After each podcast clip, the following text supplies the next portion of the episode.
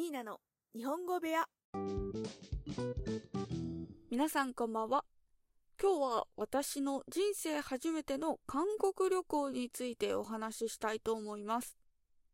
私は韓国のドラマが好きでずっと韓国に行ってみたいなと思ってました、えー、そしてついに2023年の夏にですね念願の韓国旅行を実現することができました。初めての海外ということで、ドキドキワクワクしながら飛行機に乗り込みました。韓国に行くまでの飛行機の旅はとっても楽しかったです。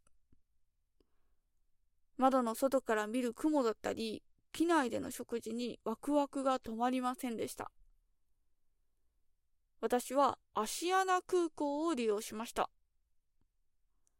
韓国に向かう飛行機での機内食は、なんとカツ丼でした。これがとっても美味しくて、もうここから感動しておりました。日本から約2時間ぐらいかな？で、韓国に到着しました。韓国語が全くわからない私は、最初はちょっと戸惑ってしまいました。韓国に到着すると、まずバスに乗ってホテルに向かったと思います。だったんですけど、韓国語がうまく話せなくって、バスの乗り方を間違えてしまいました。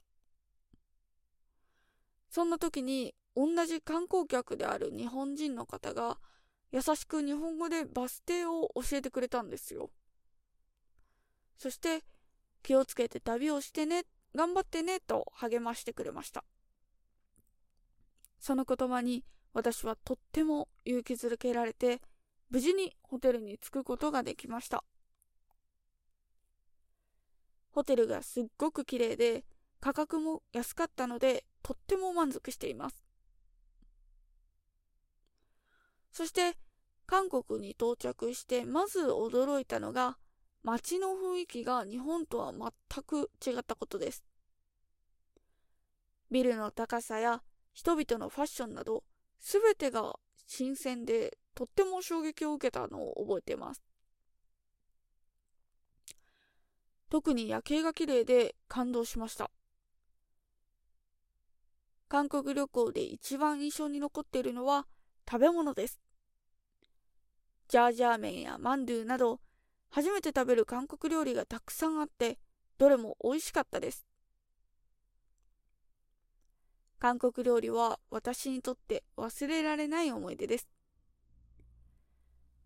韓国の人々の温かさと韓国の魅力を肌で感じることができてとっても幸せでした。ただ一つだけ後悔していることがあります。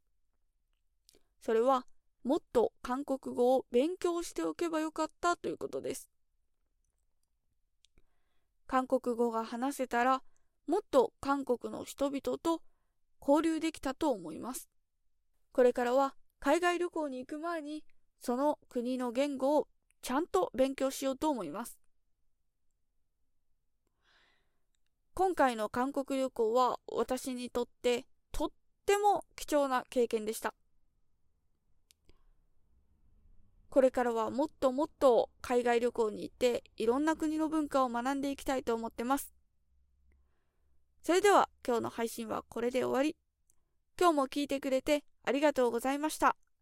またね